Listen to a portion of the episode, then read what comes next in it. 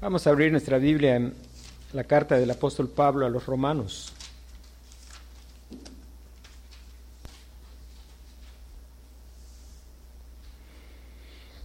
En su capítulo 10, Romanos 10.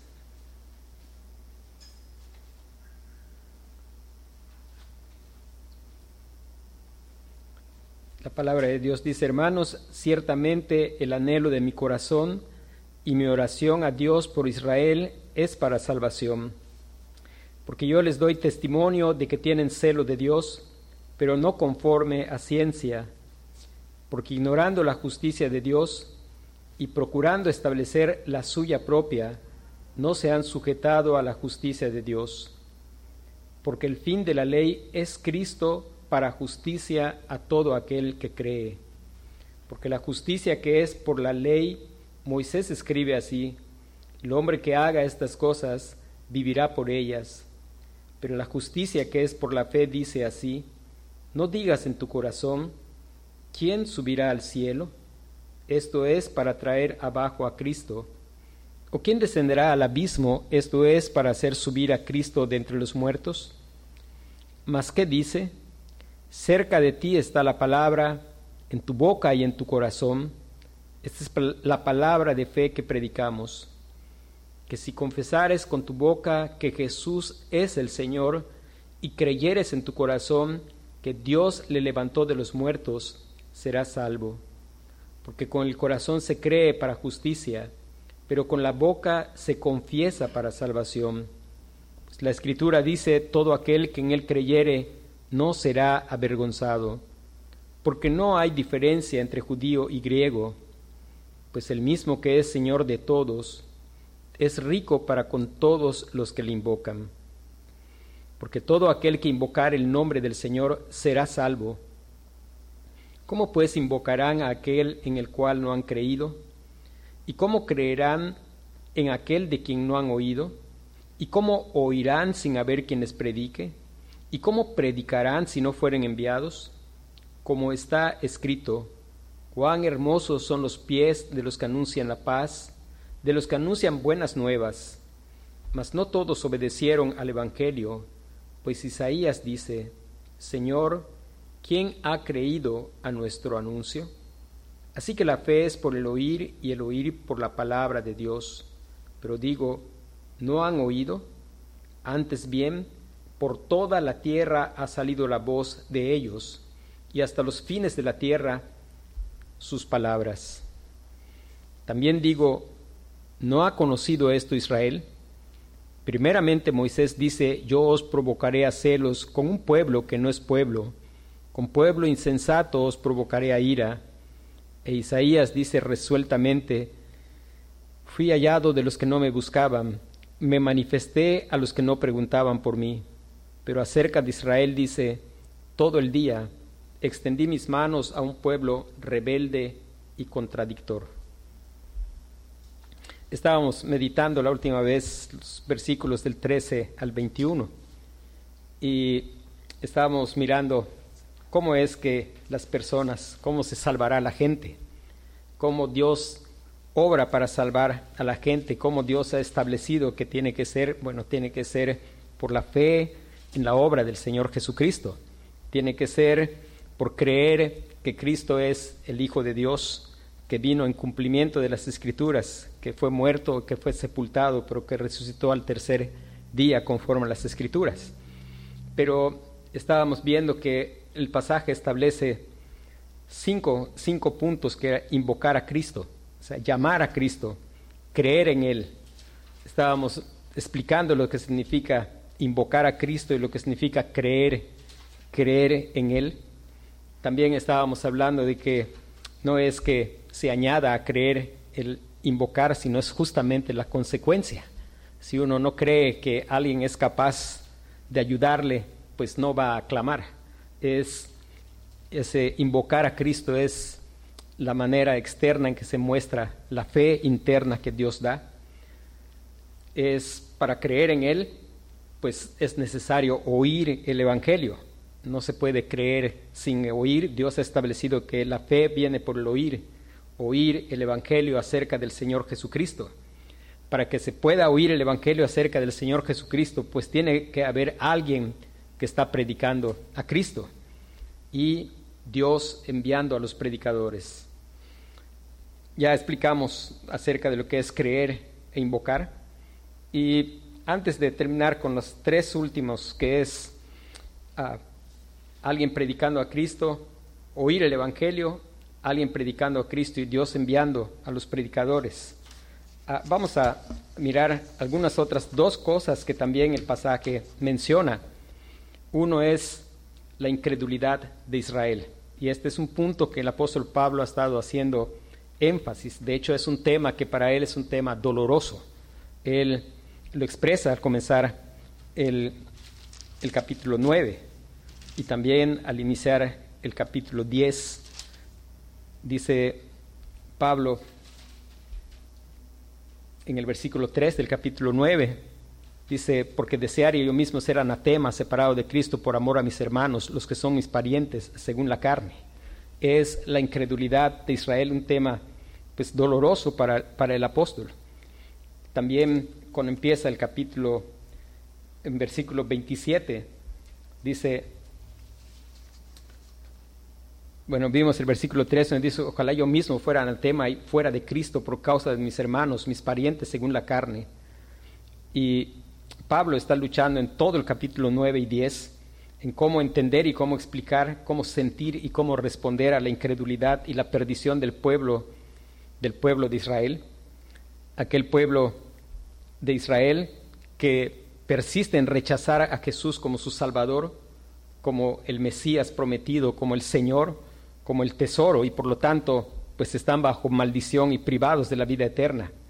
En versículo 27 el apóstol Pablo dice, si, fuera el número de los hijos de Israel como la arena del mar, tan solo el remanente será salvo. Empezando el capítulo 10, Pablo dice, hermanos, ciertamente el anhelo de mi corazón y mi oración a Dios por Israel es para salvación, porque yo les doy testimonio de que tienen celo de Dios, pero no conforme a ciencia Luego en el versículo 16 del 10 dice, mas no todos obedecieron al Evangelio, pues Isaías dice, Señor, ¿quién ha creído a nuestro anuncio? En el versículo 21 él dice, pero de Israel dice, todo el día he extendido mis manos a un pueblo rebelde y contradictor.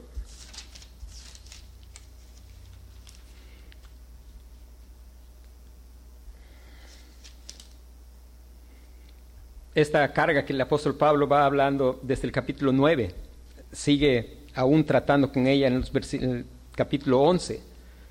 Versículo 25, por ejemplo, el apóstol Pablo dice, porque no quiero, hermanos, que ignoréis este misterio, para que no seáis arrogantes en cuanto a vosotros mismos, que ha acontecido a Israel endurecimiento en parte, hasta que haya entrado la plenitud de los gentiles. Y el punto del apóstol Pablo es que la incredulidad y la perdición de Israel no significa de ninguna manera que la palabra de Dios haya fallado. Él lo deja claro en el versículo 6, cuando dice, no que la palabra, capítulo 9, versículo 6, no que la palabra de Dios haya fallado, porque no todos los que descienden de Israel son israelitas. Y él ha presentado quién es el verdadero Israel. El verdadero Israel no es el que es, lo es en la carne, no es por descendencia física, sino es aquel que es de la fe de Abraham. Él nos ha enfatizado en todo el capítulo 9 acerca de no ha fallado la palabra de Dios, al contrario, es la elección soberana de la gracia de Dios y también en este pasaje él va a enfatizar ahora que es verdad, es una realidad el que Dios es soberano, que Dios que no depende del que quiere ni del que corre, sino de Dios que tiene misericordia. Nosotros sabemos, varios de nosotros por experiencia propia, que en algún momento quizá hemos lidiado con esta doctrina que ahora nos da consuelo y nos da perfecta paz y seguridad de saber que Dios no solo es bueno, sino que Dios es soberano pero también el apóstol Pablo va a enfatizar una segunda cosa, que es no solo la incredulidad de Israel, sino cómo, cómo se presenta la soberanía de Dios en relación con la responsabilidad del hombre. Hermanos, algo que es real y que el apóstol Pablo y la escritura presentan es la soberanía de Dios, pero la responsabilidad humana.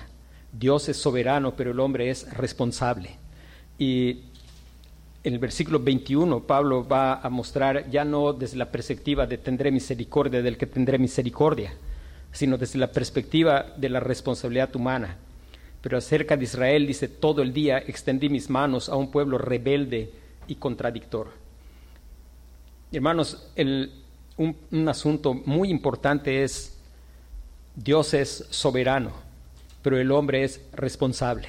Dios manda a los hombres que se arrepientan, Dios ha dado provisión de los medios necesarios, de tal forma que el hombre, cuando empezamos y pensamos en la revelación general, esa deja al hombre sin excusa.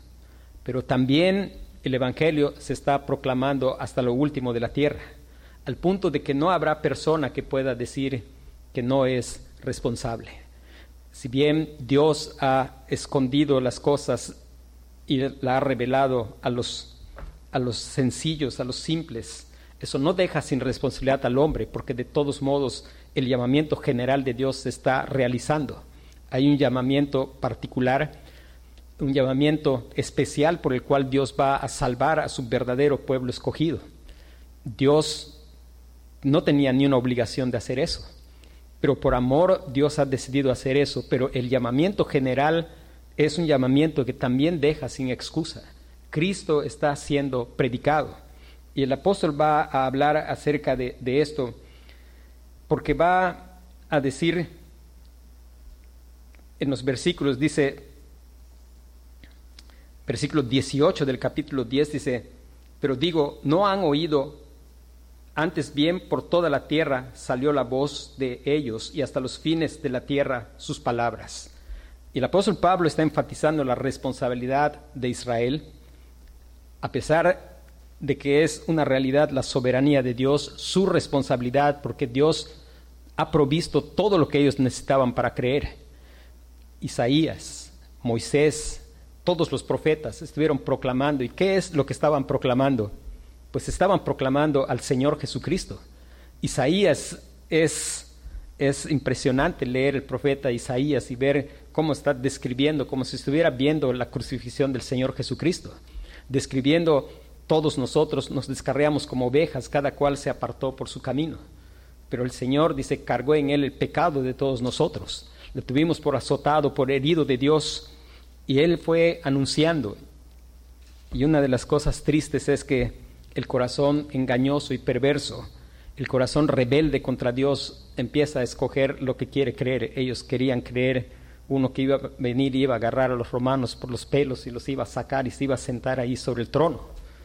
Y ciertamente el trono es del Señor, pero él estaba claro en el profeta Isaías que él iba a ser varón de dolores, experimentado en quebranto, menospreciado, sin atractivo.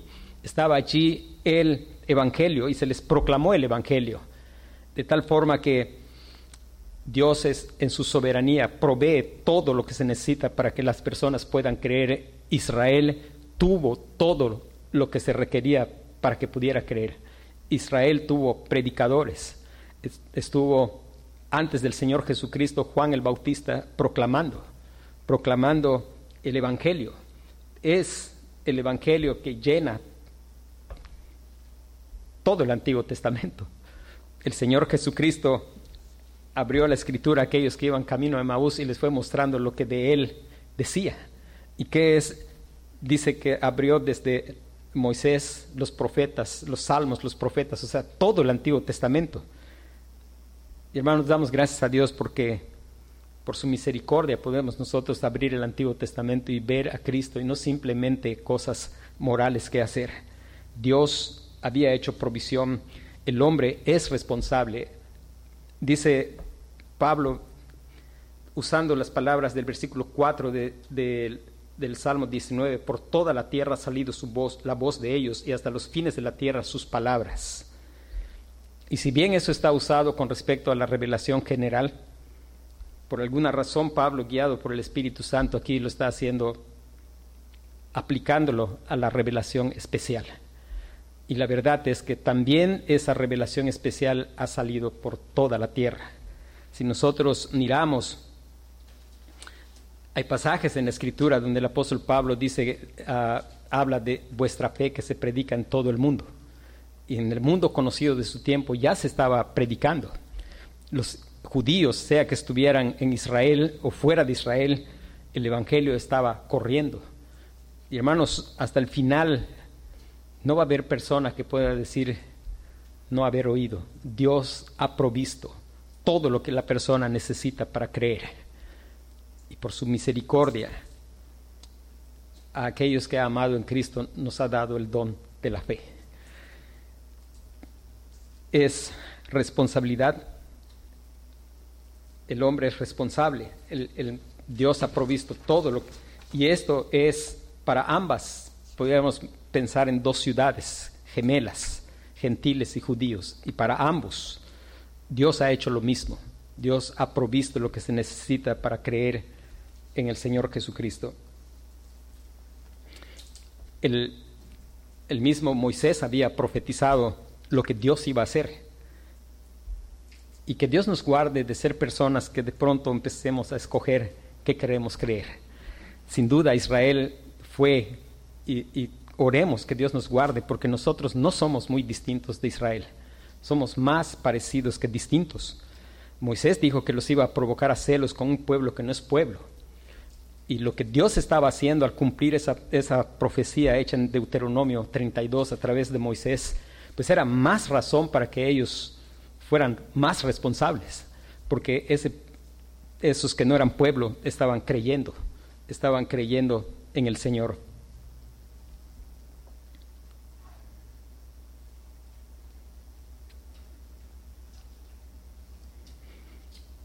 Y termina hablando de algo triste, el resultado, después de decir en el versículo 20, entonces Isaías se atreve a decir, he sido hallado por los que no me buscaban, me he mostrado a los que no preguntaban por mí.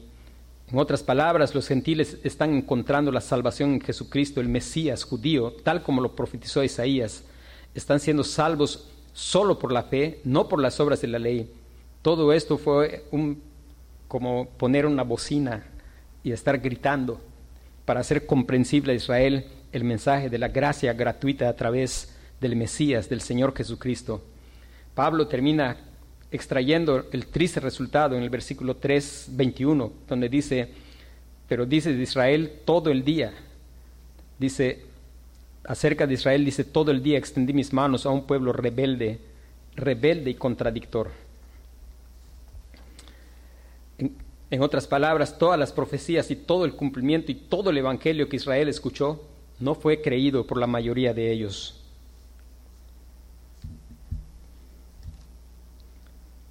Y Pablo aquí está describiendo esa incredulidad desde la perspectiva de la responsabilidad humana. Ellos tuvieron todo lo que se necesitaba para creer y sin embargo endurecieron su corazón, decidieron en su naturaleza, que es lo único que puede hacer, escoger de la escritura lo que se quiere creer, creer en Dios como ellos imaginaban que Dios debía de ser, creer en el Mesías como ellos les gustaba que fuera el Mesías.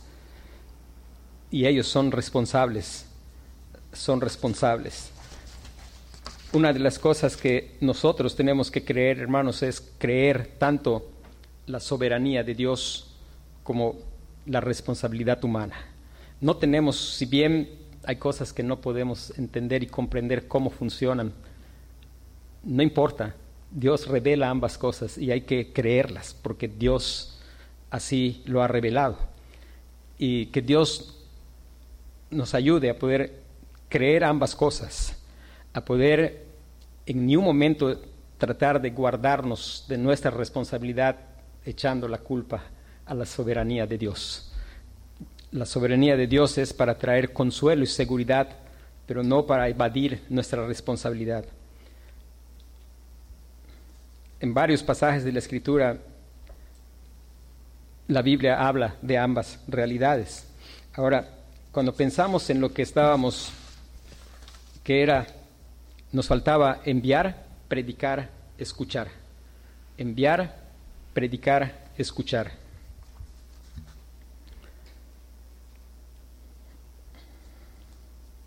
Dice el pasaje, dice, ¿cómo predicarán? Dice, versículo 14, ¿y cómo creerán en aquel de quien no han oído? ¿Y cómo oirán sin haber quienes predique? ¿Y cómo predicarán si no fueren enviados? Algo que es necesario es enviar, enviar. Y una, una realidad es que Dios es quien tiene que enviar. No es, pues, no es el simple hecho de que alguien pues diga, pues yo voy a hacerlo. Tiene que haber un llamado de Dios. Recordemos a Isaías que el Señor dijo, ¿a quién enviaré y quién irá por nosotros? Lo que sí es adecuado, más que propiamente levantarnos y decir, ah, pues yo me voy, es adecuado responder como Isaías, heme aquí, envíame a mí. Y el Señor ha de confirmar el llamado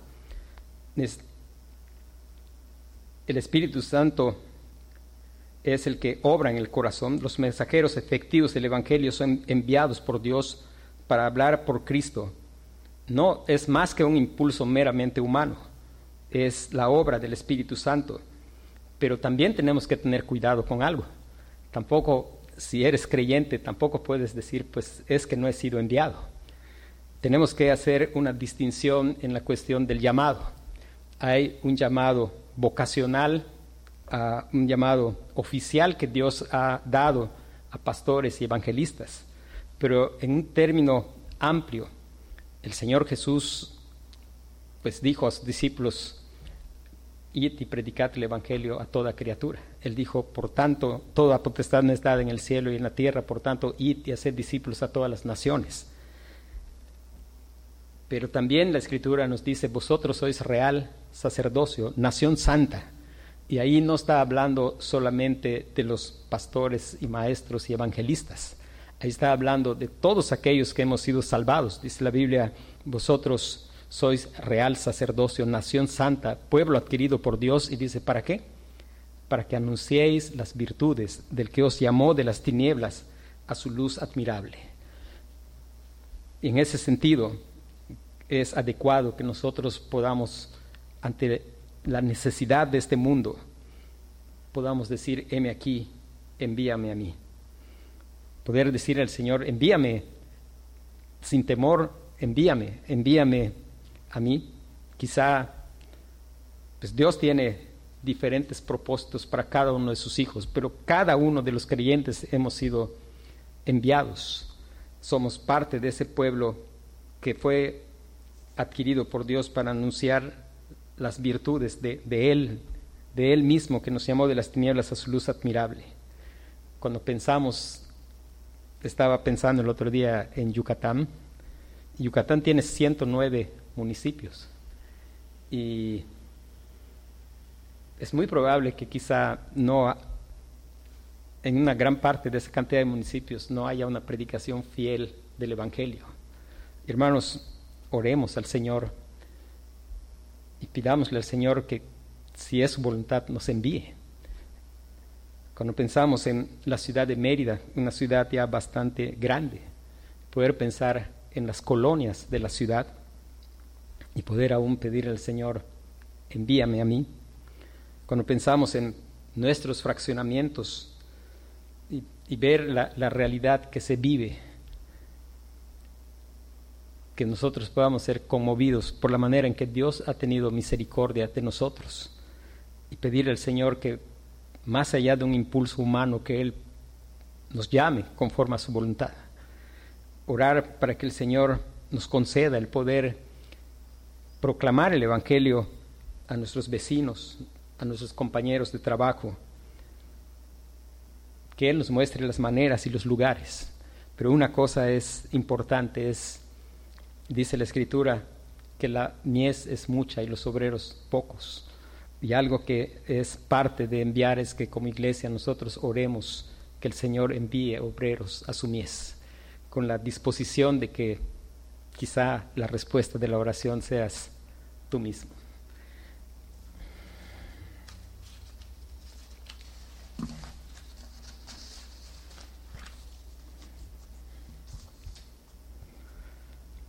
Estaba diciendo acerca de que ciertamente hay un llamado, un llamado más oficial o vocacional.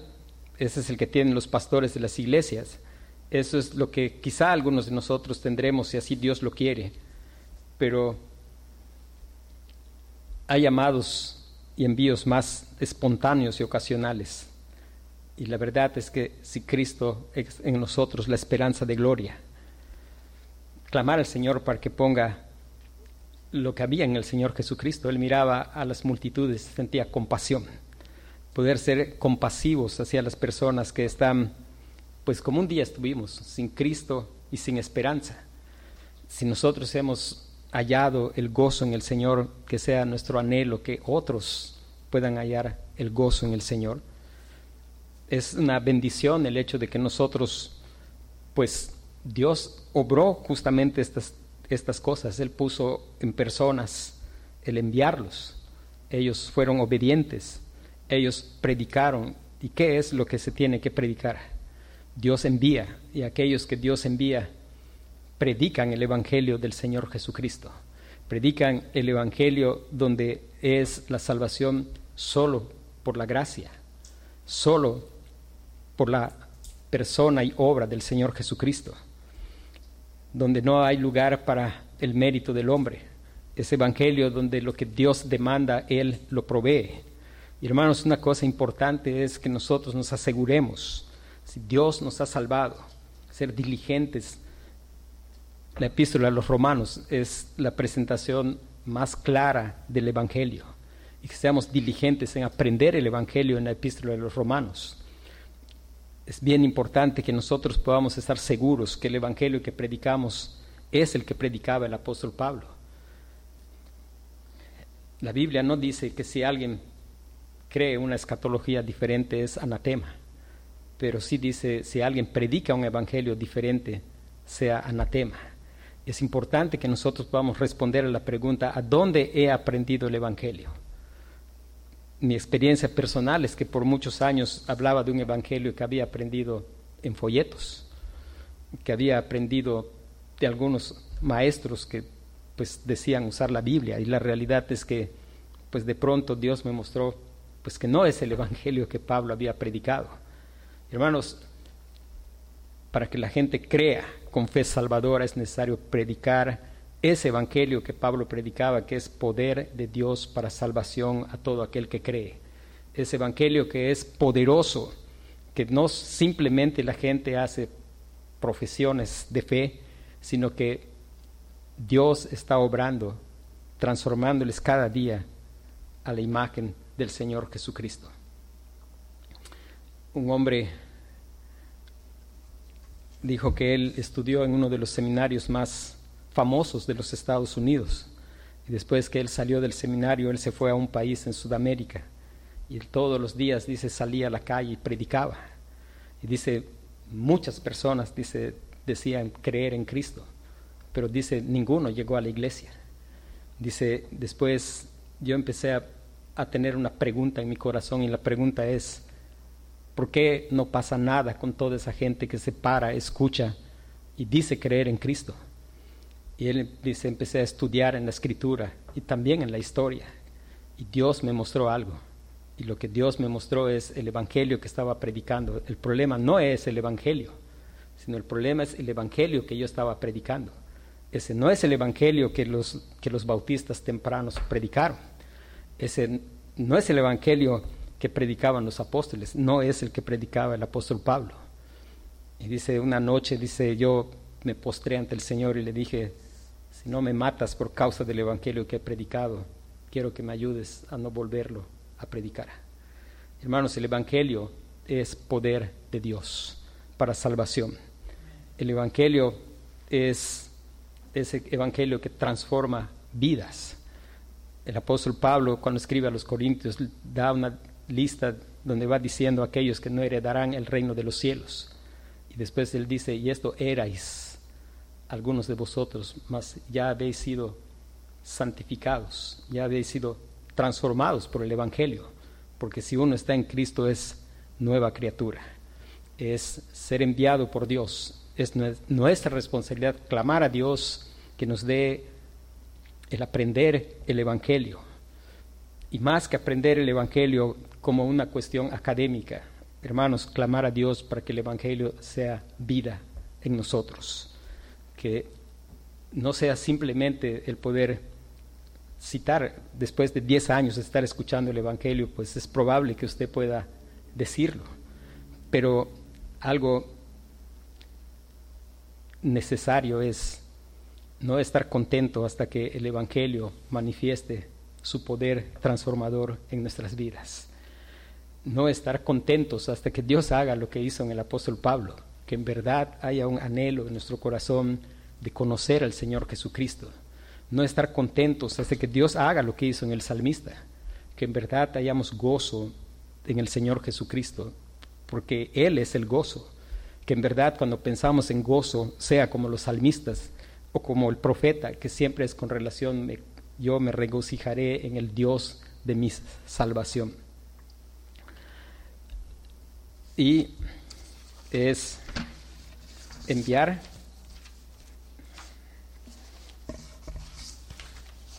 predicar, escuchar. Hermanos, algo es seguro. Muchos van a oír, pero aquellos que son el verdadero Israel van a escuchar. Otra vez hay un llamado general que su alcance es, como dice, hasta los fines de la tierra. Y eso hace responsable a las personas. Y hay un llamado particular van a escuchar aquellos que Dios ha ordenado para salvación. Y hermanos, nunca desanimarnos de que muchos oigan y pocos escuchen. Algunas veces puede ser que muchos escuchen, pero eso no depende de nosotros, eso depende del Señor.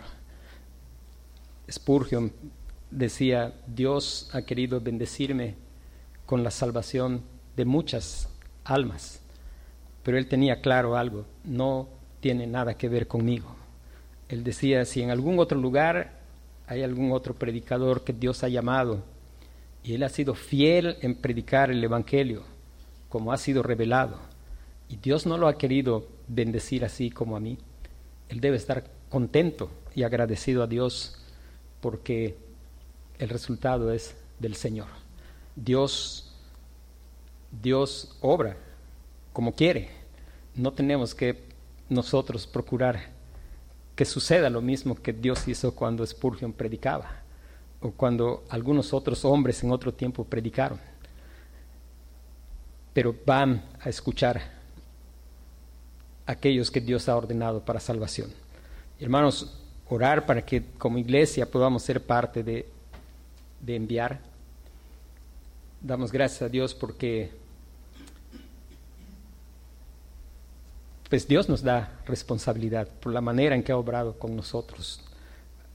Dios ha, querido pues darnos personas que fueron enviados, fueron sensibles, personas que fueron fieles y constantes en predicar el Evangelio, que sentían una carga y una responsabilidad porque no perdamos el Evangelio. Hermanos, que nosotros podamos clamar al Señor para que pues podamos ser como ellos fueron. ¿Y por qué fueron ellos así? Porque ellos creyeron en Cristo. Porque Dios los estaba haciendo ser como Cristo. Porque Cristo era compasivo. Porque Cristo ah, envía, pero Él vino. Él vino de misión también. Y sin nunca estar preocupados por el resultado, sino simplemente estar ocupados diligentemente en que lo que predicamos sea el Evangelio como se ha revelado, que no lo hagamos más suave, que no lo hagamos más atractivo, que sea el Evangelio, así como está en la carta del apóstol Pablo a los romanos. Y cuando muchos oigan y pocos escuchen, estemos contentos de agradecer a Dios por los pocos que escuchan. Y si muchos escuchan, pues gloria a Dios es su obra. Hermanos, que sea nuestro anhelo, nuestro anhelo el que nuestros hijos hayan su gozo en Dios. Oremos por ello. Y si estamos preguntando si hemos sido enviados, pues si somos padres, claro que estamos enviados. Espero que los hijos de los que son creyentes están escuchando en casa de papá el Evangelio. Y espero que las esposas que son esposas de maridos creyentes están también escuchando de sus maridos el Evangelio. Tenemos donde predicar el Evangelio.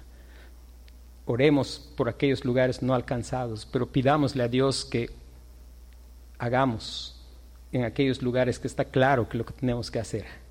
En casa, los que somos padres. En casa, los que somos esposos. Empecemos con diligencia y regando todo esto con, con peticiones a Dios, porque al final nosotros no podemos hacer que nuestros hijos crean, pero nuestro deber es que oigan, porque la fe viene por el oír. Y nuestra responsabilidad es clamar a Dios por ellos, rogar al Señor que según su voluntad les salve, que según su voluntad los guarde de ser deslumbrados de este mundo y puedan hallar su gozo en el Señor. Que el Señor les haga ver a Cristo para que ellos puedan ver quiénes en realidad son y puedan ser salvos por su bendita gracia. Vamos a, orar.